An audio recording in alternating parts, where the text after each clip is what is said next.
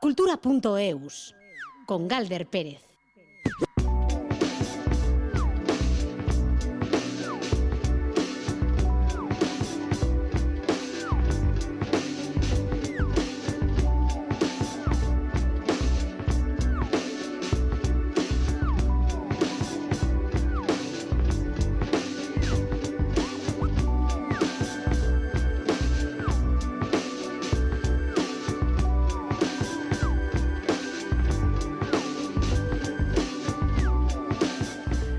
La tercera colección compartida con 26 obras de 18 artistas vascos, presentada hoy en el Artium, es la gran noticia de la cultura para este jueves. A Rachaldeón, hoy. El cine también va a tener su lugar que llega en formato documental. Hoy ha sido presentada la decimoséptima edición del Festival Punto de Vista que se celebrará en la capital navarra. Vamos a mirar también a un, a un estreno teatral lleno de poesía con el equipo creativo de la obra Araña Biotzean de Marmar Teatroa. Encuentros de literatura, encuentros musicales y también de versolarismo completan esta travesía cultural que va a concluir en la jungla con Tarzán, con Chita y con Jane, la música exótica que cada jueves nos trae Joseba Martín.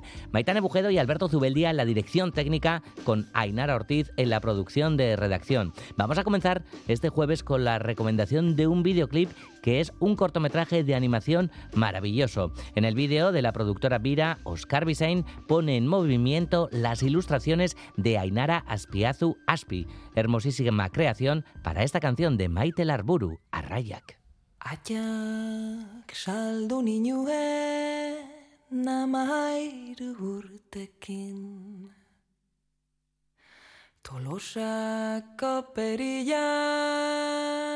Zuen tratuain. Urte betez larraulgo Bentara jun edin Amak nearra intzun Hileko ikestin. Atxai bosta jolan xoxa jasua det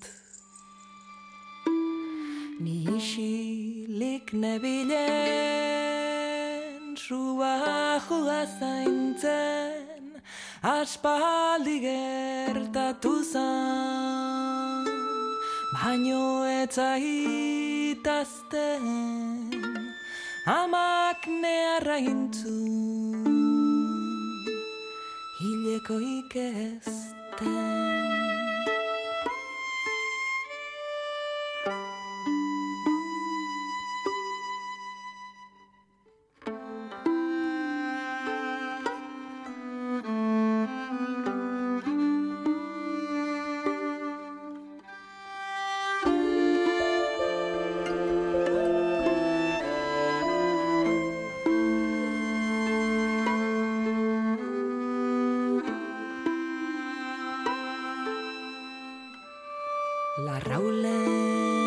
zekaten astuan beharrik.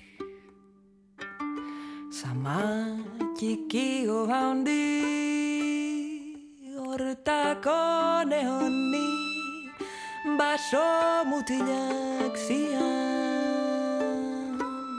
Jaunetan ahagusi neki agutxi bazan gainea burlain. Otordu hartan parra zuten ugaritu Belarrik itxi eta alare zerbitu Gona ederra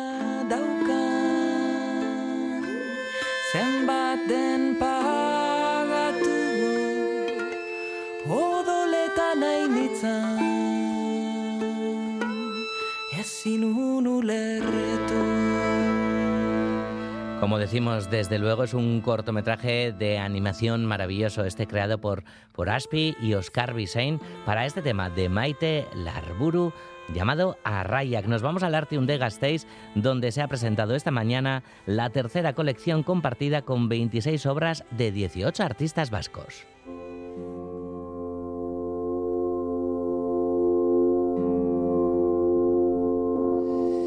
Esta colección, que se ha adquirido gracias a la subvención del Departamento de Cultura del Gobierno vasco, destina la compra de obra de artistas vascos en activo. Esto es muy importante. Es el tercer año que se desarrolla la iniciativa, que llega además para quedarse, ya que esta subvención se incorporará a los presupuestos de los próximos años. Comenzó como ayuda a la pandemia y ahora se va a quedar. Obras de Esther Ferrer, José Mari Sistiaga o Elena Goñi forman parte de esta nueva colección. Mailu Odriozola nos habla de estas nuevas adquisiciones artísticas. Se trata de una iniciativa que el Departamento de Cultura puso en marcha para aliviar la situación económica de los artistas plásticos vascos en plena pandemia, una iniciativa que contribuye a enriquecer y actualizar el patrimonio histórico-artístico público. Este año se ha incrementado la partida económica destinada a la compra de obras de arte en 50.000 euros. En total han sido 200.000 euros los que se han destinado a este fin y además esa ayuda se incorpora a los presupuestos vascos. Se han adquirido 26 obras de diferentes estilos, disciplinas y narrativas, obras realizadas por 18 artistas vascos de diferentes generaciones. Beatriz Herráez es la directora del Museo Artium. La selección eh, parte eso de, un, estudio previo de todos los conservadores y de, los, bueno, de lo que se está haciendo en tiempo real, pero también una mirada histórica. Y lo que se ha pretendido en esta edición era atender a diferentes generaciones, es decir, a artistas nacidos en los 90, en los 80, en los 70, pero también en los 30. Me refiero a gente como Esther Ferrer, Sistiaga, eh, Elena Sins y Ochus Popoyo, que es otra generación, pero ya tienen unos años, son gente que está trabajando en activo. Entonces, es una mirada transversal entre generaciones y también de piezas. Estas obras han sido seleccionadas entre las tres instituciones, Museos Artium y Bellas Artes de Bilbao y el Centro Tabacalera de Donostia. Un trabajo de colaboración nada fácil, pero necesario, que ha querido poner en valor el consejero de Cultura y Política Lingüística, Bingen Zupiría. No es muy común que las instituciones, museos, centros de arte colaboren en su funcionamiento, se reúnan, hablen, discutan y definan de alguna manera el papel que cada institución tiene que jugar dentro de ese entramado o de ese contexto. Pero es menos frecuente aún que tres instituciones, como son en este caso Tabacalera, Artium y Bellas Artes, compartan una decisión sobre qué obras tienen que componer esa colección compartida. Esta tercera colección compartida pasará a formar parte del fondo del Museo Artium, al igual que las colecciones anteriores, y podrá ser compartida con el resto de museos de Euskadi.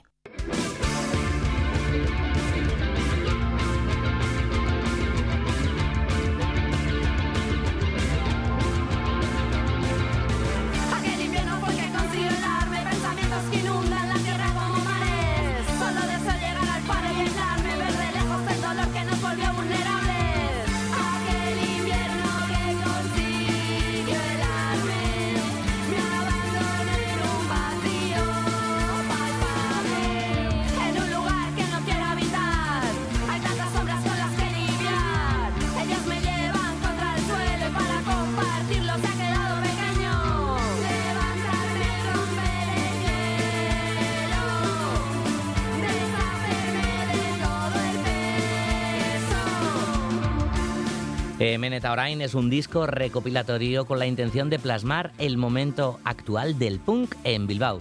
14 bandas que reflejan la sintonía de la ciudad y el punk en todas sus variantes. Nuevas formas de miedo, por ejemplo, a quienes escuchamos Gurs, Difuntos Telaraña, Ectoplasmas o Shock. Así hasta 14 bandas. Cada una de ellas ha creado una canción para este disco que solo sale en vinilo. Iker Zabala nos peina la cresta para esta travesía por la música alternativa y underground.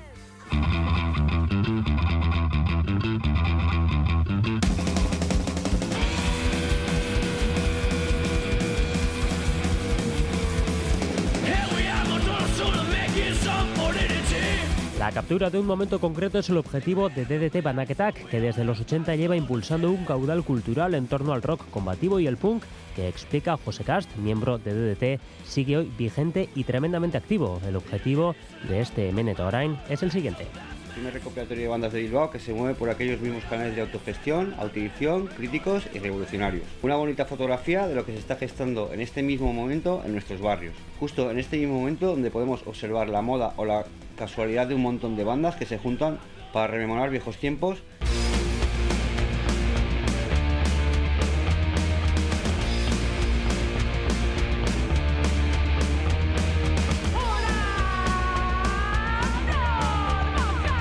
Son 14 bandas bilbaínas las representadas de diferentes generaciones. Explica Íñigo de DDT que todos han recibido la misma propuesta de crear una canción expresamente para este disco Emeneta Orain. Dar a conocer los grupos de Bilbo grabando una canción inédita para este recopilatorio que solo se va a poder encontrar en este disco, ¿no? Esa era un poco la propuesta de los grupos. Crear un poco de escena, el conocernos, en unir distintas generaciones, ¿no? Gente que lleva más años tocando, grupos que son más veteranos y gente más joven.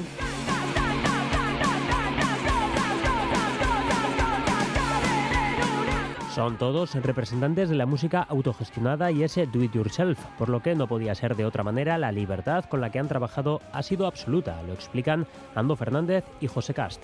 Les hemos dado totalmente libertad a las bandas para que canten, compongan y escriban y digan lo que, lo que quieran. Pues cada banda ha decidido el formato y en, y en el idioma que más a gusto está. En este caso, seguiremos escuchando sonidos que nos han acompañado desde el principio, como pueden ser el punk, el punk rock, el hardcore, el crust, o sonidos más actuales como el metal punk, el post-punk, el punk pop, sintetizadores y reverberaciones varias.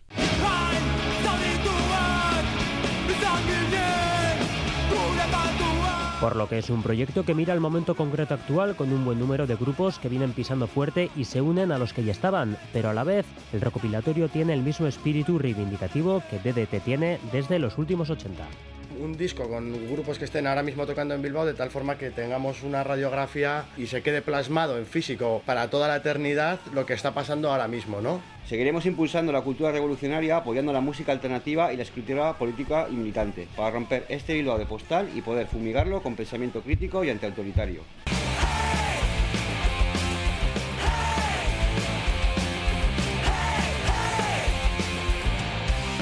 Emenet ahora en este encuentro intergeneracional donde hay jóvenes de poco más de 20 años y músicos más talluditos que superan los 50, se editará únicamente en vinilo en lo que se refiere al formato físico, pero puede encontrarse también en canales digitales.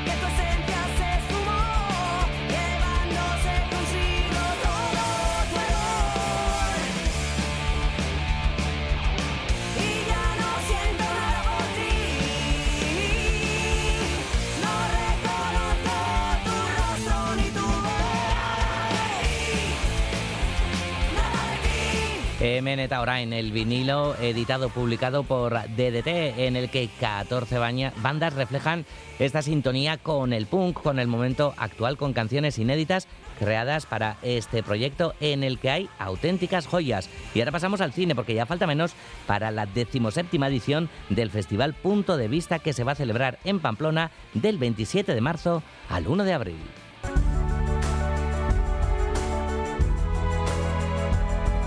Esta mañana se ha presentado la sección oficial de Punto de Vista que este año va a incluir 18 películas de 13 países diferentes. Veteranos cineastas como Sharon Lockhart o Ignacio Agüero van a presentar sus últimas películas y debutantes además como Perú Galvete que también va a competir en la sección oficial con el estreno mundial de su cortometraje. Tiene todos los detalles del punto de vista Itziar Lumbreras.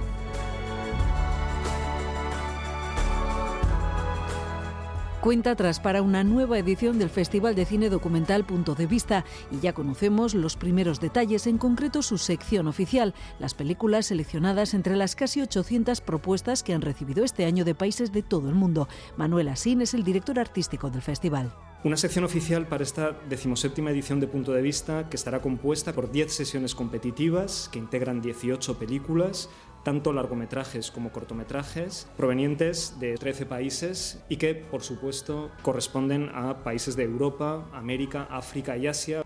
La sección oficial estará compuesta por seis estrenos mundiales, un estreno internacional y dos estrenos europeos. Y entre los autores con films a concurso conviven artistas ya consagrados con realizadores que acaban de empezar, uno de los rasgos que más valoran desde el festival. Se dan cita en esta edición nombres de cineastas que ya habían pasado por anterioridad por punto de vista, junto a otros más jóvenes o incluso debutantes, de tal modo que entre los veteranos tendremos el honor de contar con el estreno en España de la última película del maestro chileno Ignacio Agüero. Tendremos el honor también de contar con el estreno en España de Eventide, el último cortometraje de la gran cineasta y artista visual Sharon Lockhart, y entre los debutantes, creadores como Peru Galvete o María Elorza, esta última junto a Íñigo Salaverría, que presentarán sus cortos por primera vez en el festival.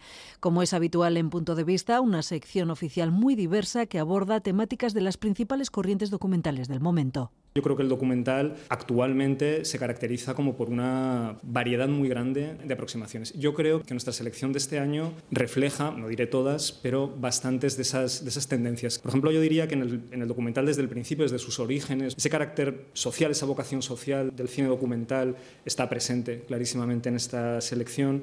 También la mirada histórica, el contar en primera persona o el acercamiento a los procesos naturales de los que formamos parte, que son otras de las tendencias temáticas que abordan los trabajos a concurso. Pero además de la sección oficial, también se ha presentado ya la retrospectiva principal de esta decimoséptima edición, que estará dedicada al reconocido cineasta alemán Peter Nessler. Nunca se había hecho una retrospectiva tan amplia, ¿no? Hablamos de siete sesiones en total, que incluyendo, incluyendo también un foco que haremos después en Filmoteca de Navarra, pasado el festival, una especie de epílogo, para realmente poder reflejar la obra de un cineasta con seis décadas de actividad y en torno a seis decenas al menos de películas. La retrospectiva ha levantado tal expectación que tras su paso por Pamplona se programará íntegramente también en Barcelona, Madrid, Coruña y Valencia.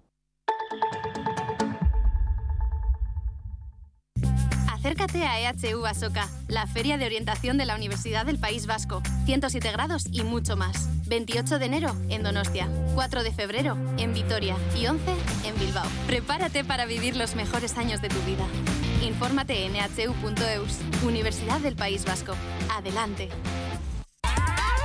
Nayel Orriaga, Lierni Osa, Twin Melody, Anabel Alonso. Hola a todos, el jueves os espero en Aquelarre, no me falléis, ¿eh? No saben dónde se han metido. Bienvenidos a Aquelarre, esto es Aquelarre, ¡Uh! Aquelarre con Valeria Ross, esta noche en ETV2.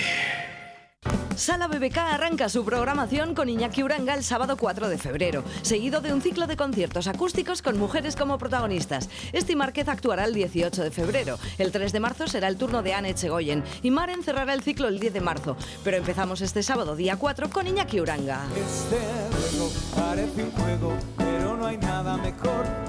Entradas a la venta desde 10 euros en salabbk.bbk.eus y cajeros Cuchabank. Mientras el Museo de Bellas Artes de Bilbao cambia, sus salas cambian semana a semana. BBKTEAC. Más de 100 artistas de la colección provocan inesperados y sugerentes cara a cara. No te pierdas estos encuentros y disfruta de los grandes artistas con tu entrada gratuita. Patrocina BBK. De la mano de EITB. Llegan los Samsung Days de MediaMark. Te descontamos 60 euros en una lavadora Samsung de 9 kilos de carga clasificación energética A y llévatela por 399 euros. Además, tu descuento aumenta a medida que lo hace tu compra. Hasta 400 euros de ahorro. MediaMark. El Centro Musiquebarri de Guecho acoge el mejor jazz de la mano de Joshua Edelman Trio este viernes 27. Disfruta de los sonidos del gran pianista neoyorquino, que en esta ocasión nos ofrece inolvidables clásicos de la tradición jazzística y algunos de sus mejores temas originales. Joshua Edelman Trio, este viernes a las 9 en Musiquebarri. Entradas ya a la venta en la red de Cuchabank. Organiza el Ayuntamiento de Guecho. Cultura.eus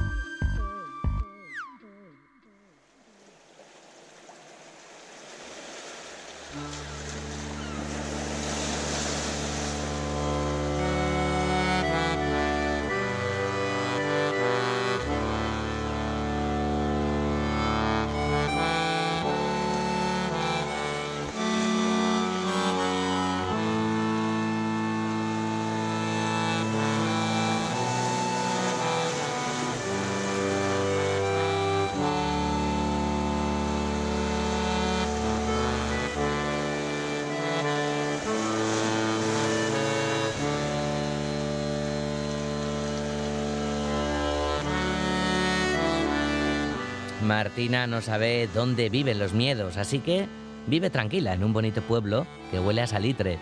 Su padre es marinero y en el puerto, un día gris, mientras le espera una tormenta, se lanza al agua. Emprenderá un viaje forzoso por el fondo del mar para buscar a su padre, aunque para ello tenga que aprender el idioma de los peces y así superar sus miedos. Por todo eso, Martina ya nunca estará sola, porque tendrá peces en el corazón, Arrañac Biocean. Arrañac Biocean es el título de la nueva producción de Marmar Teatro que se estrena mañana en la Casa de Cultura de Berriz. Igor Iglesias, Caiso, Arracha Aldeón. Arracha Aldeón, opa, Igader. Opa, Ederto, Ederto. Bueno, Suselan, ¿hay muchos nervios o cómo llevamos la cosa, Igor? Muchas ganas, hay muchas ganas. nervios son, lo tú ya bien conoces, eh, nervios por querer enseñarlo, por todo el trabajo que hemos hecho hasta ahora y nervios para ver qué opina la gente que no son de nuestra confianza, que ya lo ha visto, pero sí tenemos unas ganas de de la leche, de, que lo vea la gente, de que opine, de que nos digan esto, lo otro, y tenemos muchas ganas de, parirlo, sí, la verdad que sí. Qué bueno. Bueno, Arraña y ¿no? Es un título uh, súper poético. Bueno, no nos extraña porque también eh, el texto original, ¿no? Cuéntanos, proviene de, de, de, Leire Bilbao, ¿no? Eso es, efectivamente, sí. Esto viene de una idea de que nosotros queríamos, bueno, hacer nuestra segunda producción, que es Arraña y queríamos hacer una obra, pues digamos, que llegue a un público más, digamos, una edad más pequeña de la que teníamos en el anterior espectáculo que tenemos de Tarzán, mm. que es, digamos, a partir de seis años, y esta la recomendamos a partir de, tres años. Y queríamos llegar un poco más abajo, digamos, y, se nos dio la idea de, hablar sobre los miedos y de cómo vivir con los miedos, cómo aprender a vivir con ellos, porque no los miedos van a estar siempre con nosotros y de ahí vino, pues a mí Leire siempre me ha gustado, me encanta cómo escribe de poesía, creo que tiene muchísima mano con, con sobre todo pues eso, con, con, los niños y con todo el tema poético de los niños. Y de ahí pues nos encendió la bombilla y la verdad que pues de ahí fue, eh, quedamos con ella le dijimos, oye, mira Leire, queremos hablar de los miedos, queremos de, que esté ambientado una, en un pueblo costero, digamos, no hace falta que tenga nombre ni nada, pero queremos que tenga un poco de las raíces nuestras de de Euskadi y que sea un poco pues esa, esa estética y, de ahí pues surgió eh, pues muchos títulos pero entre ellos eh, pues eh, Arraña que son Arraña que es, digamos es una metáfora de los miedos que, que, tenemos en el corazón y que siempre van a estar con nosotros pero hay que aprender a vivir con ellos. Y la verdad que es una maravilla. Lo de mm. Leide es, es una pasada y es una gozada la verdad ya es súper evocador todo lo que cuentas, Igor, ¿no? Porque nos imaginamos ya solo el corazón como una pecera, ¿no? Con, con pececitos de... Sí, totalmente, totalmente. Oye, ¿cómo presentarías a, Martina, a, la protagonista?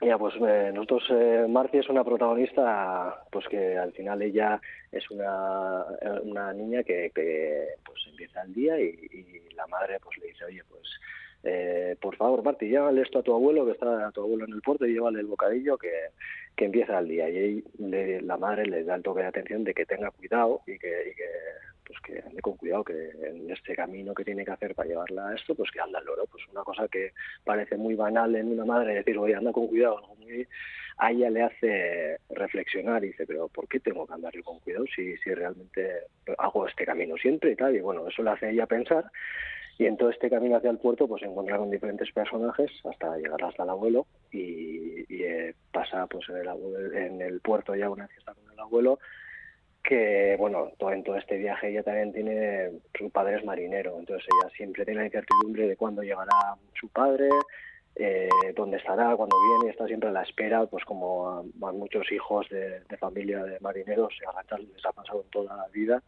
pues que estás esperando a que llegue y sabes realmente cuándo sales a la mar, pero no sabes cuándo vuelves. Entonces esa, esa incertidumbre le lleva a ella pues a preguntarse y a cuestionarse, oye, pues, ¿cuáles son los miedos de, toda, de Tita y tal? Y no sé cuál hasta el punto que le pues cae al mar y, y, ahí empieza pues a hacer un viaje eh, en busca de sus miedos y a encontrar qué es lo que a ella realmente le, le mueve y que, cuál es el motivo de, de sus miedos de reales. Entonces es un poco eso, un viaje a un aprendizaje pues, de saber cómo gestionar todo esto. Hmm, la mar como metáfora también, ¿no? De, de tantas cosas, suponemos, Igor. Eh, Arañac un espectáculo híbrido, ¿no? Mezcla eh, el trabajo de, de, actores, de actrices, con el de marionetas. En escena tenemos a, Irene Hernando, con Aricha Rodríguez y Maitane Serrano. ¿Cómo se reparten las labores en, en el escenario? Pues muy intensamente, como todo lo que hacemos nosotros, como todo lo que hacemos nosotros y toda la exigencia que nos lleva a nosotros desde Marmar, desde el poco camino que llevamos hecho, pero pero bueno, muchos años en esto y, y, la verdad que somos muy intensos en todo lo que hacemos y, y nosotros siempre queremos el 10 y siempre y la verdad pues que Irene que entiende muy bien el, el lenguaje que, que, nos gusta a nosotros ella es una actriz muy física eh, la verdad que que todo lo que nos da, todo su, su ánimo, su, toda esa fuerza, pues lo tiene su personaje y es, es perfecto para ella.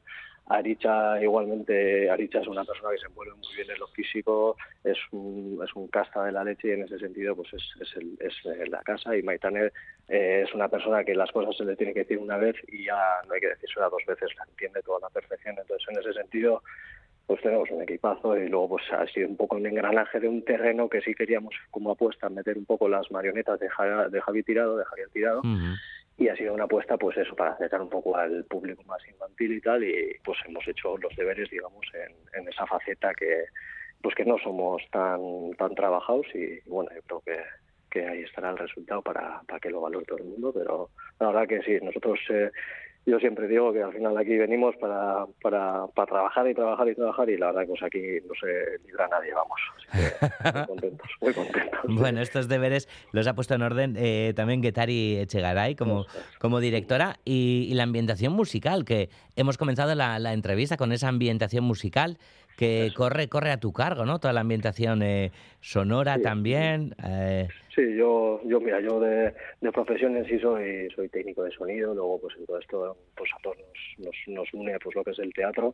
Y, y, yo he hecho junto con la mano de Unai Lasso, que es el músico de, que ha hecho, ha ambientado la música hasta que habéis escuchado Nada más entrar y todo esto, y es la música que ha puesto en la obra, la verdad que pues con todo eso y la ambientación marina y digamos en lo debajo del agua y todo eso, pues en eso he yo, la verdad, pero bueno, es la verdad que, que yo creo que hay el mérito es de Unai, porque Unai se ha hecho una música que si tenéis eh, la oportunidad de ver el espectáculo, vais, os va a gustar un montón. La música ha sido todo un acierto, te lleva todo el viaje por todos lados y, y está hecho con instrumentos pues muy de aquí y la verdad que, es que es, es, una pasada, la verdad que eso ha sido un lujo. Bueno, como decimos, mañana el, el estreno en Berriz wow, pero eh, mirando la agenda, ¿no? ¿Cuántos bolos de aquí a, a, abril, ¿no? A finales de, de, abril, Igor, es una pasada la agenda, ¿no? Tenemos un montón, tenemos la suerte, bueno, este, este proyecto se presentó a, a circuito concertado, que son, al que no sabe, pues eso, eh, presentas el proyecto y la comisión artística, bueno, la comisión, los teatros de, de Sarea, pues, eh, pues ven los proyectos y, digamos, pues eh, haces una defensa del proyecto. Nosotros de esta defensa que hicimos del proyecto salimos muy reforzados, con una valoración muy buena y con un montón de bolos cerrados antes de, hacer la producción, cosa que a nosotros que en Tarzán nos pasó todo lo contrario, que primero hicimos la producción y después empezamos a venderla. empezamos mientras estábamos ya con la idea vendiendo cosas, pero no es lo mismo. no sé si me explico, pero en sí esto tienes el aval y la confianza de un montón de teatros que, les ha gustado tu idea, tu papel, tu orador, pero luego hay que transformarlo, y la verdad que, que vamos, que eso ha sido un empujón de la leche. Ahora tenemos eso, en tres meses eh, unos 30, 30 y algo funciones y la verdad que eso para el espectáculo le genial y, y una compañía como la nuestra creada en 2021, pues ni te quiero decir, así que muy contentos, la verdad. Bueno, con Tarzán en, en la selva, ahora la mar, no sé, eh, Igor, la tercera se irá al espacio, Mar Mar Teatro. Pues, pues mira, me lo has quitado de la boca, porque igual sí, igual vamos a la luna o algo Bueno, así, igual podemos hacer algo al, así. al no loro idea. o al centro de la Tierra y tal, que ahora está muy de actualidad también la cosa, que hay que investigar qué pasa ahí en el núcleo, qué pasa o qué no pasa. Eso es tal cual, tal cual. Podemos tirar de ahí, no sabemos dónde vamos a llegar, pero de momento estrenemos esta que guste y luego, lógicamente, seguiremos creando, que es lo que más nos gusta y, y sobre todo, pues aprendiendo, que es lo que nos queda mucho todavía por, por hacer. Pues Igor Iglesias, eskerrik asko, kakazarra. Asko, estrenaldi horretarako y a, y a gozar con, con esa gira que tenéis por delante en los teatros de, de, de Sarea. Igor, mila esker, besar cada bat. Zeuri, zeuri, agur, agur. agur. Beldurrik ez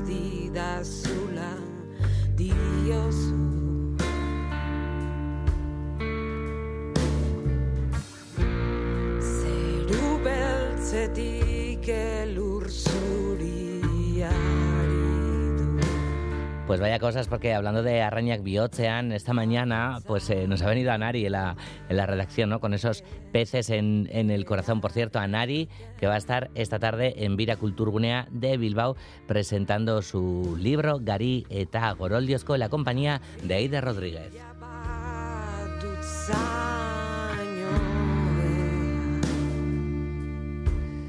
El concierto de Ura Berebidean de este año ya tiene fecha. Será el 28 de octubre en el BEC. Ya se sabe que Ura Berebidean es el proyecto donde artistas de diversas generaciones reinterpretan canciones de todos los tiempos con versiones sinfónicas realizadas por Fernando Velázquez. Van a participar un total de 20 artistas, 10 de ellos debutantes en esta experiencia. Las entradas ya se pueden reservar en la web de la Fundación Fer Saturday. Ura Berebidean con Juan Ramón Martiarena.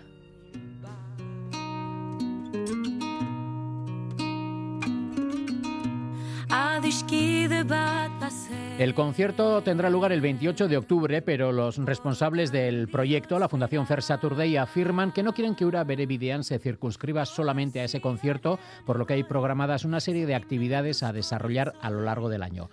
La más novedosa es un segundo concierto que llevará por título Ura Berebidean Coral sobre los temas de la edición 2022. En ese concierto, que tendrá lugar en Gasteiz en septiembre, se estrenarán las partituras en versión coral, que se presentarán en marzo, además de las partituras para instrumentos. Por lo que respecta al concierto de octubre, tomarán parte un total de 20 artistas y bandas, de los cuales la mitad debutan en Ura Berebidean, acompañados como siempre de la Orquesta Sinfónica de Bilbao y la Sociedad Coral. La principal novedad del concierto es que se abre a artistas de fuera de Euskal Herria. Jordi Alvareda, director de la Fundación Fair Saturday. Este año damos la bienvenida artistas de otros lugares del Estado, incluso estamos trabajando ya para el año que viene, en caso de repetir a nivel internacional, y nos gustaría dar una bienvenida muy especial por cómo ha acogido el proyecto, con qué cariño, con qué respeto y con cuántas ganas a Rosalén, que Rosalén interpretará Salvador Reineriochean, además de probablemente alguna sorpresa más durante el espectáculo. Entre los participantes en el concierto hay representantes de diversas generaciones y estilos. Tenemos artistas de diferentes generaciones. Si nos remontamos a los 80, siempre fecha de publicación del primer disco, podemos tener Doctor Deseo, Parabellum, Delirium Tremens. En los 90, ya sea a principios o finales, Urch, Sorotambele, Gosategui, Seamais o Mikel Urdangarín. En los 2000, Gatibu, Echegoyen, Esnebelcha. 2010, Calacan, Escaqueitan, Entol Sarmiento, Olat Salvador y ya recién creados en los últimos años hablaríamos de Bulego, Idoya, Neomac o Sune. El aforo del concierto del BEC es para 11.000, 11.500 personas. Las entradas se pueden reservar ya en la web de la Fundación Fair Saturday y 3.000 personas, casi un tercio del aforo, ya tienen reservada su entrada antes de conocer a los participantes del concierto.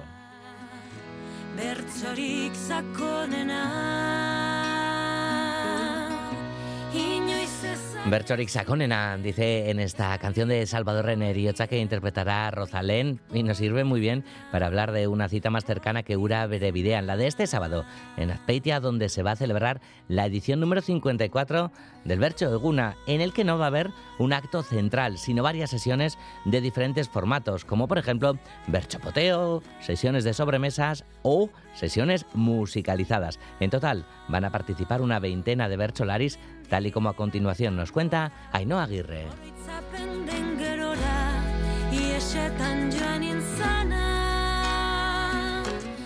La cita anual del bercholarismo se celebrará este año en Azpeitia.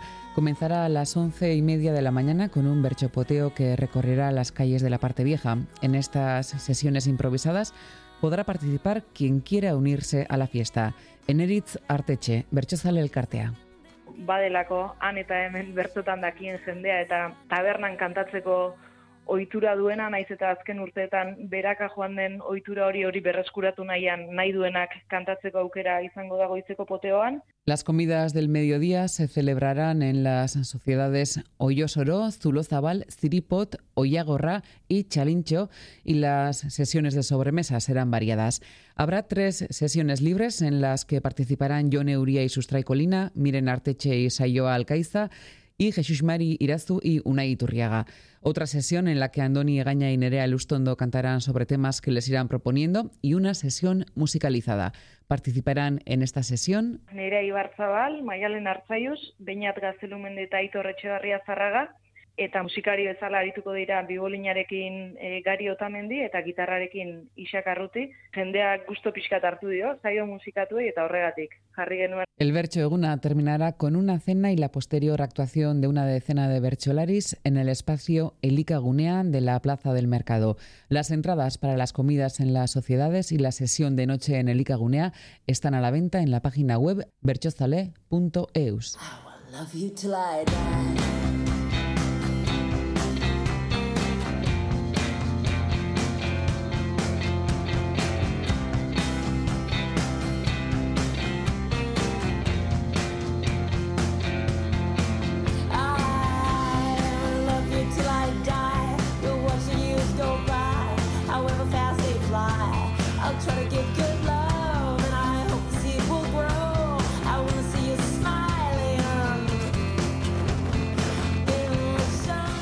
música de Maika Makoski, I Love You Till I Die, que nos lleva hasta Pamplona porque esta tarde va a charlar con el público pues sobre sus libros y sobre sus lecturas favoritas. Por ejemplo, la artista mallorquina va a compartir con las personas asistentes sus experiencias y gustos personales. Un lujo escuchar a una creadora como ella, una artista como ella, hablar de lo que le gusta y quizá de lo que le disgusta. La cita a las 7 de la tarde en Civicán.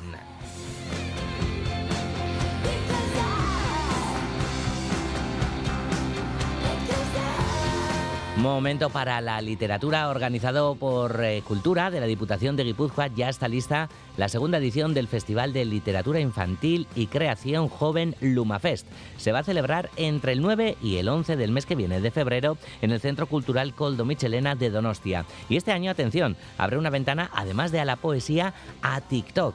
Y se ha invitado a la autora estadounidense Elise Cova, toda una superventas para este público. De la mano del CAR también van a participar en Lumafest Yasone Osoro y Carlos Arechavaleta, Leire Vargas y Victoria Álvarez. Nos lo cuenta Marijose Uría.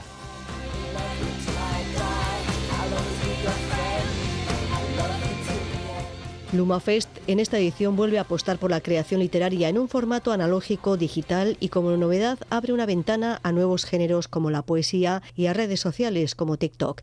La diputada de Cultura Marijose Tellería destaca que disfrutar de la literatura es una oportunidad de crecimiento personal e intelectual y se debe animar a trabajar en ello a los y a las jóvenes. El Departamento de Cultura trabaja así por contribuir a la promoción y a la difusión de la literatura juvenil. conseguir que esa afición despierte cada vez más pronto o por lo menos no se pierda por el, por el camino en unas franjas de edad en las que bueno, pues es fácil distraerse con otras tecnologías y otros inventos que cada vez tenemos más y también esa posibilidad de, de acercar o de incentivar la, la propia escritura. Colabora con el CAR para visibilizar la creación literaria vasca. Esa aportación de las instituciones y el trabajo conjunto es esencial para la directora de esta editorial, Ola Tzosa. gazteen artean irakurketa sustatzea, gazteak liburuetara hurbiltzea eta liburuen irakurketa esperientzia interesgarri eta asebetegarri eh,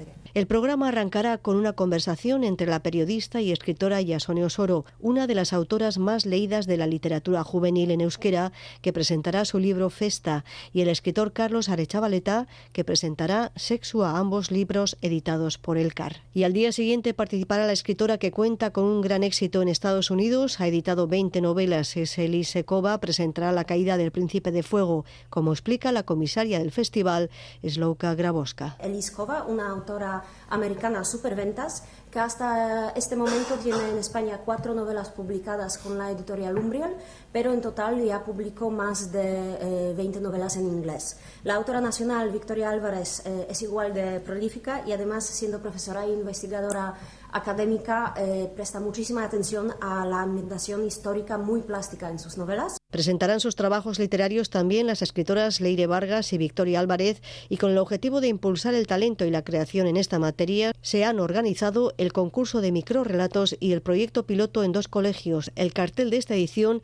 es de la ilustradora Raisa Álava.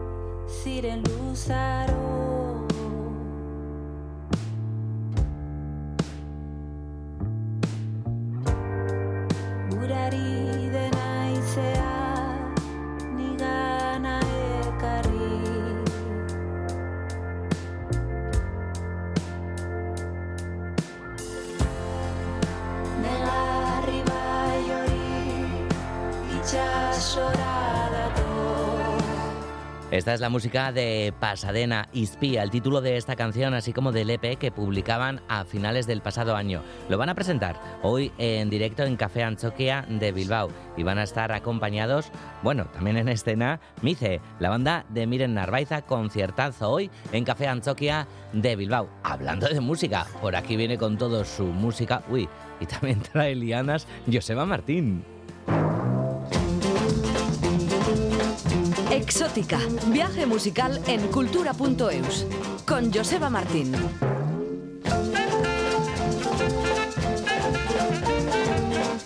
Llegamos un jueves más en la recta final de Cultura.eus con una nueva entrega de Exótica, esas canciones viajeras y misteriosas de otros tiempos que selecciona semanalmente Joseba Martín. Joseba, arracha el león. Hola, buenas tardes. ¿Qué tal, Galder? Pues con ganas, con ganas de viajar, con ganas de bailar incluso, Joseba. ¿Cuál podría ser el título para esta tarde? Pues podríamos llamarlo Exótica Junglera con Chita y Tarzán, por Oh, ejemplo. Vale, me gusta. Como ya hemos comentado, los pioneros incluyeron dentro de su temática diversa referencias a la jungla, a la selva, como uno de esos lugares recurrentes, misteriosos y demás. Lo hacían con esos arreglos de percusión, ya hemos hablado, tambores, bongos, con voces de supuestos nativos, de tribus imaginarias, por supuesto, y como no, con un amplio despliegue de sonidos de, de animales, leones, monos y demás. Y al coincidir en el tiempo con el rhythm and blues y el naciente rock and roll, algunas de esas ideas de arreglos, de esas grandes orquestas, pasaron a los grupos y bandas de los más jóvenes, que también se divertían haciendo un poco el ganso así. Y hoy tenemos varios ejemplos y algunos bastante divertidos, además. Mm, Vale, vale, bueno, pues de liana a liana iremos, por lo tanto, Vamos, como no, con el junglero de Radio Euskadi, pues no podría ser otra cosa que exótica junglera la entrega de hoy. Bueno, ¿qué es lo que vamos a encontrar en la sección de hoy? Pues vamos a encontrar algunas grabaciones un tanto frikis que aparecen en todo tipo de recopilaciones, no solo del tema exótica. Comenzamos con Norman Arab, Arab eh, árabe entre comillas porque es el apodo, Norman Sands, alias Arab, and the Valiants, una formación de un solo single. Lo publicaron, por lo que sabemos, en 1960 para el sello neoyorquino Warwick, creado en el 59 como una subdivisión de otra compañía más grande, de esas que tocan un poquito de todo, United Telefilm Records. En Warwick eh, tuvieron mucho éxito, por ejemplo, con un grupo de rock instrumental, Johnny and the Hurricanes, una banda de Ohio con el saxo y el órgano como referentes de la melodía, y Norman Arab Sams and the Valiants siguen un poquito ese perfil. Destacan el saxo y la guitarra eléctrica, también hay un piano interesante por ahí, en un ambiente africano con una voz que imita un supuesto idioma tribal y que de vez en cuando intercala en inglés el título de la canción I don't wanna leave the Congo. La pieza empieza de una manera ah, más o menos normal hasta que muta al rock and roll de la época con gritos de Tarzán y otros recursos, podríamos decir que exóticos, dicho sea esto, entre comillas. Bongo, bongo, bongo, I don't wanna leave the Congo. La Mumbo, he don't wanna leave the Congo. Matubo, he got to go. Kasavubu, he make a big boo boo. Bongo, bongo, bongo, bongo.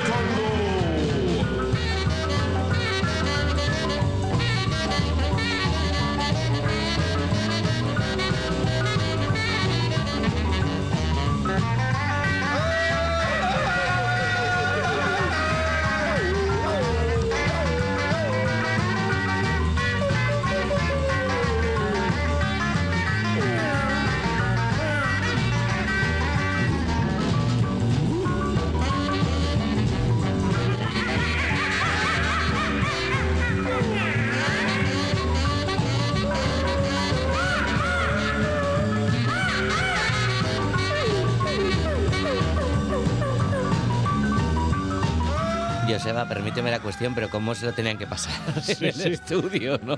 Podría mm, hacer un viaje al pasado y buscar un agujerito en ese estudio para ver cómo se hacían estas sesiones, donde unos tocaban y otros hacían el, el ganso de forma evidente. En fin, cositas Maravilla, divertidas que hemos maravilla. encontrado por ahí. El Tarzán y el Chita. Bueno, no quiero dejar el Congo, este curioso título para la canción de Norman Arab Sons and the Valiants, con esos gritos de Tarzán que escuchábamos incluidos y los de Chita también.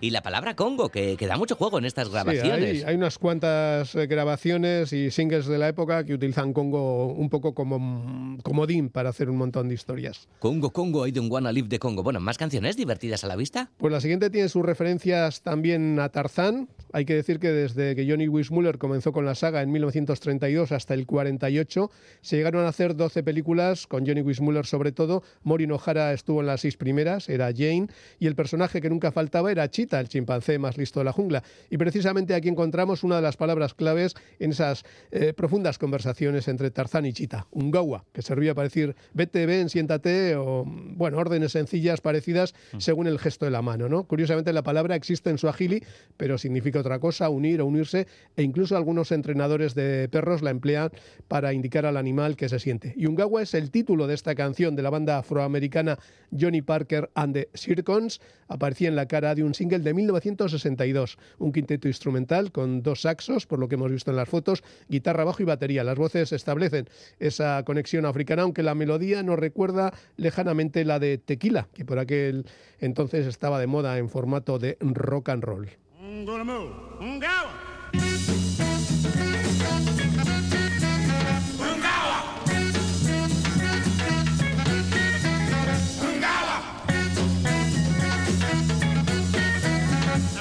I'm